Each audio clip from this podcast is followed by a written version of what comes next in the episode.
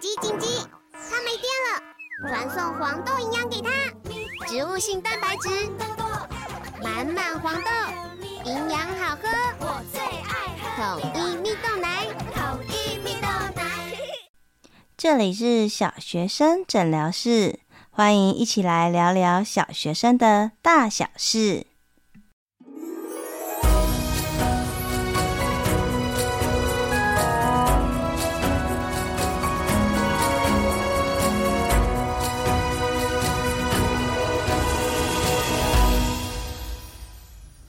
Hello，Hello，我是怡晨。今天的声音啊有点磁性，对，最近我感冒了，趁着还有声音的时候，赶快再来录一集哈。好，那其实我在后台呀、啊，有收到很多朋友，就是给我很多的问题跟回馈。那我自己觉得是比较偏向，呃，比较多是学业上的，那我会觉得比较可惜齁，因为呢，我们这个节目其实一直在希望啊，好，各位爸爸妈妈跟老师们啊，我们可以把目光看得远一点，远一些，好，看得远的，诶，在国小阶段，其实我觉得很重要的是学习的态度，哦，跟习惯。好，然后跟各各种各式的尝试，所以其实，嗯，当然课业我觉得也是蛮重要的。但是在下个礼拜复习周之前，我还是很想要跟大家看分享。我觉得其实更重要的是的，就是比赛跟课外活动这两个部分。上一集啊，延续上一集的内容，我们其实讲到了，呃，让孩子去参加比赛，真的是非常非常特别的养分。因为呢，第一个比赛其实通常会跳脱时间的限制。举例来说啊，像是语文竞赛，诶，明年五月的语文竞赛，其实我在前几年就开始，诶，找一些学生来进行培训了。所以它其实跟课业上比较不一样，不是说哦，我准备个一两个礼拜就去考试，我考试就考这半个学期。其实它是更长期的。那我们知道啊，像这种长期的训练啊、跟培训啊、跟学习啊，真的是比较深入一些，而且对于孩子来说，训练他的恒毅力很重要。恒就是恒心的恒，毅力啊，就是我们平常讲的那个细心啊、毅力的那个毅力。哦，所以这种跳脱长时间的准备，其实可以让孩子更长期的针对一项事物。也就是说，我们要训练一个孩子有毅力，你当然要有一个呃，比如说一个主题哦，稍微比他能力再高一点点，有一点难度。甚至于可能他有时候可能先放弃了，那我们再跟他详谈，或者是再找方法和他一起思考怎么样重新再开启，重新再努力。那这个过程当中一定是有失败、有泪水等等等，才可以换得毅力的存在哦。千万不要相信，就说哦，我可能呃 SOP 做个简单的一二三，然后可能都还没有流汗，孩子就会有毅力。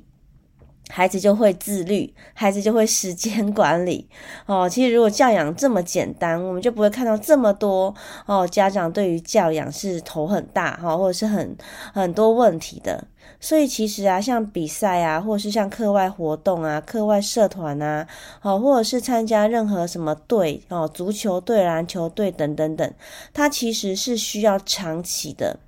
那很多家长就会问啊，诶，我也知道是要长期，可是孩子在过程当中，他就会可能会放弃呀。哦，举例，他就是跟你说他想要学钢琴，然后学一阵子，他就说，哦，他太辛苦了，每天都要练琴了，他就想要放弃，然后就放弃，那买的琴就放在那边，那就非常的可惜。或者是他说他想要练钢琴，然后练了一阵子，他发现，诶，他要花很多很多的时间，玩耍的时间去交换，没有办法，就是常常就是每天都要花出额外的时间，所以他就想要放弃，然后爸爸妈妈就生气，诶，琴都买了，学费都缴了，老师都找了，你怎么这么没有毅力呢？就每天就在那边上演哦，家庭战争等等等，那就觉得非常非常的可惜。那这里呀、啊，就非常推荐各位家长跟老师，就是一定要读的一本书，就叫做《恒毅力》。好，那这本书里面其实谈到啊，恒毅力比天分跟努力都重要的多。哦，有些智商很好，像里面其实有举到例子，智商很高的人，诶，经过长期哦纵横性的研究，花了十年、二十年，发现这些天资很高的人，其实他的最后的成就其实都不高，或者是诶，不是说努力很重要吗？可是其实你的努力如果没有正确的努力，没有长期的努力，其实也起不了作用。好，其实最影响成功最相关、最相关的，其实就是恒毅力。那恒毅力跟我们平常讲的毅力有什么不一样？其实这个恒毅力呀，除了长时间以外，它有个公式，就是恒毅力等于热情加上坚持跟毅力。所以呢，我们站在家长的角度啊，其实我们就是要陪伴我们的孩子去找到，诶，他对什么是有热爱的，对什么是有兴趣的，然后要长时间耕耘，而且要正确的刻意练习，最后在那个领域可以发光发热，然后对别人有成就。我知道到这里啊，就会还有其他家长就会说，哦，老师你说对了，我们家小朋友就是这个也没兴趣，那个也没兴趣。我觉得这个问题呀，就是很多像现在很多什么躺平族啊，哦，或者什么都随便，什么都不要啊，哦，或者随便什么就是安静辞职，其实它都有它的脉络。只是呢，我们想要分享的就是，其实像这本书里面有讲到，兴趣它不是突然出现，它是要多方尝试探索，过程中你要培育它的发展，然后要一辈子生根。所以大家想想看哦，如果一个孩子啊，他等等到他，比如说他看书的时候，诶，他可能对某一个部分有兴趣，然后家长说不不不，这个跟考试没有关系，你不要看这个书。然后他可能看什么卡通什么有兴趣，然后说不不不，不要不要，你看这个什么，到干嘛看这个？不要看这个。那或者是他可能说哦，我想要当网红，我想要当 YouTuber，然后家长就说不不不，这是什么？这根本没有用，就不要。不要去尝试，我觉得其实是非常非常可惜的。哦，像我自己当一个家长，我也不能说我什么都会，而且我其实只是一个呃九岁的家长哈，就我最大的孩子只是九岁而已。我越学越多啊，就发现哇，这世界上有太多事情是我不知道的，我不会的。那我觉得生养小孩就是像一个礼物，就是陪着孩子去探索。所以，当我的孩子他可能想说：“诶，老，我想要知道当网红要做什么？哎，我就可以去怎么样？我可以去打开什么频道看看？哎，比如有些网红他介绍他工作的一天呐，有些书籍哦，比如说像。”有些书籍他就会介绍当网红可能会有什么样的挑战，或者是他背后有哪些看不出的、看不见的付出。诶，我就一起去探索，因为以后一定会有更多更多的职业是我连想都没想过，连听都没听过。像二十年前，我怎么会想到有那个，比如说可能是有那个 Uber 外送之类的这些工作？但时代在变迁，进步的非常快，变化的非常快，一定会有更多更新的东西。那我能作为家长的，我没有办法跟我的孩子说这个就是什么，因为连我都不知道。我能做的呢，就是抱持一颗好奇的心，跟我的孩子一起去探索，跟他一起去思考。那有没有认识？诶，可能是担任 YouTuber 的人的朋友哦，或者是他有什么影片，或者是他有什么书，或曾经有哪些呃访谈哦。我能做的就是，诶，我学过的收集资料，我跟孩子一起去看看，去思考看看。如果孩子说他想要试什么，好，那我们就一起来试试看。如果现阶段可能我们没有办法做到，就是真的哦，完全真实的去体验，那没关系，我们就小规模的尝试看看，哦，思考看看我们可以做哪些尝试，确定孩子对这件事情到底有没有兴趣。那这个兴趣到底有没有专长？那这个兴趣跟专长到底有没有办法对别人有用，可以获取相关的报酬？这些都是呃，我觉得要跟孩子一起去体验，然后多方尝试，然后整体思考。哦，好，那刚刚讲到啊，其实我们能做的就是多方培养孩子去探索。所以啊，如果各位家长，你的孩子如果每天就是哦，学校安心班、补习班、家庭，那我觉得实在是非常的可惜。那像我作为一个老师，我能做的就是给我的孩子大量的探索哦，因为其实每个孩子他的知多他的多元智能不一样，有的孩子他可能擅长语文，有的擅长数理，有的擅长美术，有的人擅长讲话，有的人擅长人际关系，有的人擅长空间等等等。哦，他有很多种面向，所以我就会让我的孩子借由各式各样的比赛或各式各样的社团去尝试体验，你试试看呐。哦，那你去问看看参加那个社团的人，他学到了什么，来决定你下次要不要参加那个社团。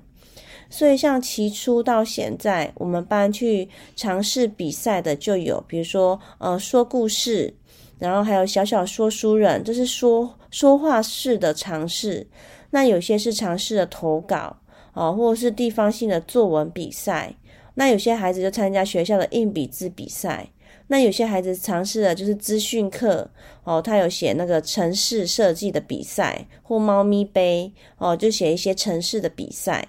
那有些孩子他可能就是画画类的，那就参加绘画比赛哦，甚至是花灯比赛、交通安全那绘画比赛哦，或者是可能就是制作哦学校的那个寒暑假，他做一个立体立体的一个呃模型。哦，那他也可以来参参与分享。哦，所以像期末成果发表会也有歌舞比赛。哦，或者是可能上台就是表演唱歌啊，表演跳舞啊，舞蹈啊这些等等等等等，就是这些事情，就是老师当然不可能什么都会，但是我会说，诶，你去试看看啊，哦，那在过程中如果不会的，我们一起想办法。啊，如果失败了，那就失败了，没关系哦。我们要成长型思维，下一次可以再怎么样做，可以再练习，再进步一下。而且这些比赛不是只有一个学期，它可能每个学期都有，或者是它可能每一年都会举办哦。还有像英文，英文类的就有英文朗读比赛。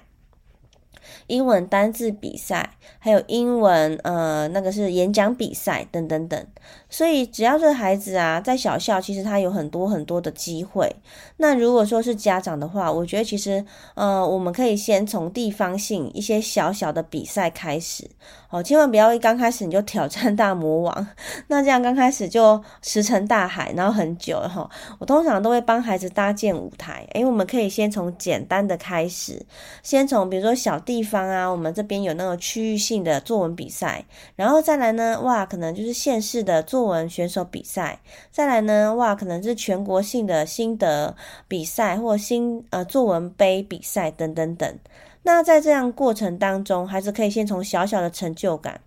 而且啊，当这样子孩子他真的有得奖之后，你会发现、啊，他眼睛真的都会亮起来。因为平常他可能觉得，嗯，那就是老师说我很好，可是那可能是我的老师，所以他为了鼓励我，所以他才会觉得我很好。可是你知道，当孩子啊，他第一次发现他可以在区域性或者是呃全县性或者是全国性的比赛得奖，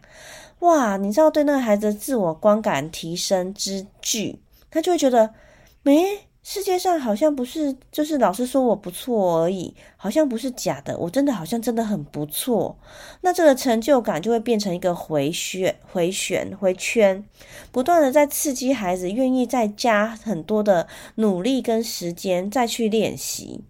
好，所以怎么样培养恒毅力呢？哦，刚刚整理过，就是这一本书《恒毅力》这本书，就是说，呃，你兴趣需要你不断不断的去多元探索，然后再接下来你要刻意练习。刻意练习不是说你有练习就好，你练很多次但都练错方向，那也是没有用啊。哦，所以要刻意练习。哦，你可能要找一个就是这这个领域的。不一定是佼佼者，但他可能比你厉害一点。但他会告诉你要怎么样练习，让你回去之后，你也可以自己按照正确的方式练习。然后可能慢慢的小比赛，慢慢通过，慢慢闯关，然后慢慢进步。哦，他有一个刻意练习的途径，可以切成小单元，而且你练习的时候会进入到心流，然后最后可以变成习惯。而且你要有成长型思维，就是这是长期的，像马拉松嘛。那总不能说你跑了一百公尺，哇，你没有得名，你就赖在地上，然后就就不不比了。你可能就要练习成长型思维。诶，我不是还没有，我不是呃没有得奖，我只是还没有得奖而已。诶，我再换一个方式试试看。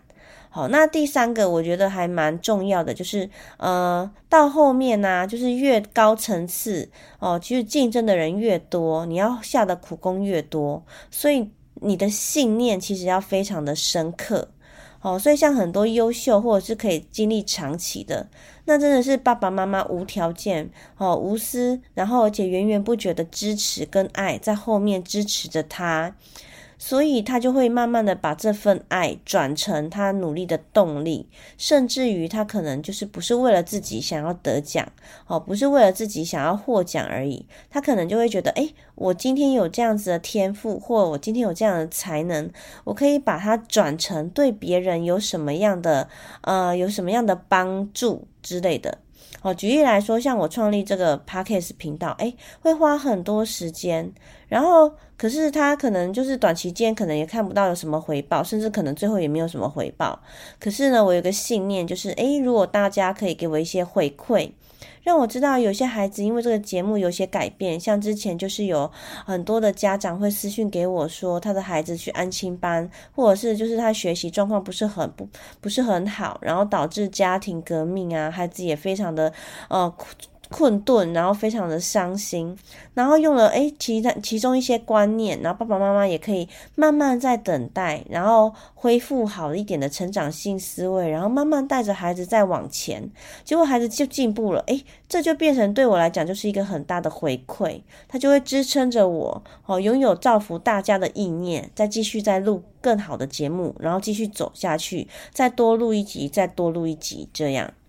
那在这本书的最后，其实他讲了三个，我觉得蛮重要的哈。第一个就是怎么样培养孩子有恒毅力，从三个环境来说。第一个呢，很老生常谈，然后大家也常常听过，听起来很简单，但做起来很难。第一个就是身教。身教就是我们怎么样做？诶，当爸爸妈妈，我遇到一个困难，我是怎么样去应对他的？诶，可能公司有个大专案，我怎么样去看待他的？从把这件事情哦，对于他的言语怎么样讲啊？好衰哦，为什么又是我？换成哇，太好了，我又一个挑战的机会。所以，其实像我最近就在班上啊，就调查，诶，有没有小朋友愿意来挑战？要不要参加？就是有一个全国性的小书比赛，但是他要用很多的时间。那举手的就一半。那当然，这跟孩子天生的优势智能可能有相关。可是你会发现哦，这一半的孩子，就是他会平常就是在家里，家长就会比较多鼓励他。诶，我觉得你可以去试看看啊。诶，我觉得其实你蛮有写作的天分的耶。诶，我觉得你画图表现得蛮好的耶。另外一半，你就可以慢慢去发现，其实很多的家长他的语言通常都是“你可以吗？”哦，我觉得我求你把功课弄好就好了。哦，你怎么这么这些怎么都不会？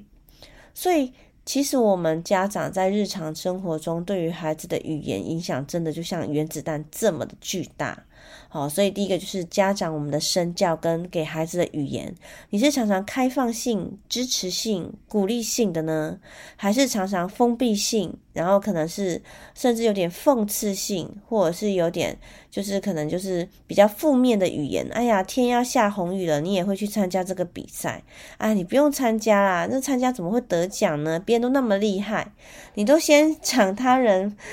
就是志气，然后先自己先就先把自己先锁死了，就完全是把孩子的那个自信心跟可能性都限缩了。孩子当然不愿意踏出一步，那到后面其实他会呈现更巨大的差别。好，那第二个像这本书，它其实有提到像课外活动，哈，比如像欧洲啊、美国，它其实很强调孩子参加运动性社团，哈，比如说篮球社啊，哈，篮球队啊、足球队啊，因为这些其实也要长期，而且要抗抗起。抗得住压力，而且还要学习跟人家团体合作，哦，所以像我自己本身，就我们家小朋友比较可惜，是因为在小校就比较没有像这种运动性的哦比赛性的社团，好像篮球啊、足球啊，好像这种运动田径等等就比较少，比较可惜一点。好，所以如果有的话，也不妨去参加，就是。有些事情、啊，就是站在时间管理来说，有些家长可能会觉得他其实浪费时间，但很多时时候你这样绕了一圈去发现，其实孩子在其中就是获得成长的点点滴滴是你看不见的。好，那第三个就是身份认同，就是我们常常会觉得，诶，你是一个有意义的孩子吗？诶，你是一个运动员吗？哦，从这个身份认同上面去说。好，那回到刚刚，就是我们刚刚讲到的孩子学琴啊，如果容易放弃，其实在这本书里面，其实有提到一些方法，诶，就是。我想就是邀请大家去思考看看，就第一个，孩子知道他学琴的用途是什么呢？哦，比较两个，诶，你可以去检定啊，哦，你以后可以学琴当音乐老师啊，哦，你可以学琴，然后什么过年的时候可以去比去表演一下，这是 A。第二种是。哦，我希望你可以就是终身有音乐这个陪伴你。当你伤心的时候，你可以就是可以就是在音乐里面得到慰藉，或者是在学习的过程当中，你可以欣赏音乐的美，甚至可能常常带孩子去欣赏音乐，然后去观摩厉害的人的演出，让孩子觉得有为有为者亦若是。或者是让他知道音乐在生命中的价值，就是它并不是就是短暂的、短暂的那种呃名利功利的那个用途。好，那大家可以发现，就是这两种起心动念就不一样。那哪一种咋做的久，其实是 B，对吗？那当孩子如果说他想要就是放弃的时候啊，其实不妨就是可以去观察看看，其实也是要长期观察孩子。孩子是一时呢，就是觉得要练琴很烦，然后没有办法去归去呃去管理时间，还是是他缺少陪伴？那我们可不可以是先陪伴孩子，然后看看他的难关在哪里，然后图帮他度过，陪着他度过难关，甚至于我们可以就是定定小目标，因为你大目标可能很难，我们就定定一个小目标哦，比如说好，你要放弃可以，那我们来约定一下啊，哦，比如说下一次的检定啊，或者下一次的表演演奏会结束之后，我们再来讨论这个问题。那在表演演奏会过后，其实孩子可能就会有一点点信心，或有一些成就感。到时候在跟孩子讨论的时候，可能成效跟结果就会不一样。那这个过程当中，真的会很耗尽很多家长陪伴的心血，跟你可能在中间跟他拉锯，甚至于你可能要陪着孩子去找到哦解决的方法、突破的方法。哦，那可能中间也会有很多情绪波动，但是就像我们上一集结语说的，就是世界上珍贵的东西，真的都是需要花时间跟心力获得的。好，那我们这一集呢，就是先稍微停在这里。这一集哈、哦，回顾一下，我们稍微谈到了说，其实要训练呃陪伴孩子去参加比赛呀，哈、哦，其实比赛不是只有单一的，它其实有各方哦，那也是在陪陪孩子在长时间中去找到他的兴趣，然后遇到困难怎么样因应，然后在过程中怎么样培养孩子在心目中对自己讲话具有成长性思维的语言，这是非常非常重要的。哦，那第二个就是我们呃稍微从恒毅力这本书谈到了怎么样陪伴孩子，哦，怎么样探索啊，然后怎么样从呃我们从三个方向环境，好、哦，从家长的身教跟归因，然后第二个从课外活动，所以像比赛呀、社团呐，哦，或者是像是那个呃各式各样的运动性社团，哦，通常要稍微有一点难度，所以通常会伴随着比赛。检定或者是上台演出哦，通常要有一点难难度，这样子珍贵的东西才会出来哦。从中间是可以培养出恒毅力的。那第三个就是呃，建立孩子身份认同，让他自己觉得，哎，我是一个演奏家，我是一个音乐家，我要去啊、了解音乐，然后欣赏音乐，让孩让孩子真的感受到音乐对他灵魂的感受，而不是哦，我只是为了就是。呃，为了配合爸爸妈妈，哦，满足爸爸妈妈的遗憾，或者是就满足爸爸妈妈希望有小孩在呃大家面前演奏表演的这种想法而已。好，那这本《很毅力》这本书就非常的推推荐给大家。那下一集啊，然后我们就可以分享一下，就是我带比赛的一些方法跟诶，怎么样在过程当中哦训练孩子或者是陪伴孩子。好，那我们这一集的节目呢，就到这里。希望这一集的节目对大家有帮助哈。如果任何的问题，也欢迎大家到小学生诊疗室的粉丝团来跟我做互动。有任何的问题，忘别忘记就点阅下面的那个许愿池哈，请你留下你的问题。那很多相关学习的问题，我们将会在下个礼拜的节目中，就是统一再为大家就是分享哈。那当然啦，就除了学习以外，我觉得更重要的东西其实是在课堂之外哦，在家庭里，在其他哦长时间的陪伴跟长时间的困挫，然后突破，然后再努力，再坚持，然后互相互相对谈，然后深入。然后跟许多的眼泪当中，希望大家呢都可以在寒假快来的时候，不妨就是看看有没有什么合适的机会哦，陪伴孩子，然后走一下这样子的历程。好像我们班的孩子在寒假也其实有参加蛮多比赛的，好，那语文选手也在培训当中。好，那如果大家觉得节目有帮助的话，哦，也非常欢迎大家可以小额赞助，你的支持是支持这个节目继续走下去的动力。那我们今天就到这里，希望大家呢有一个美好的一天。好，拜拜喽。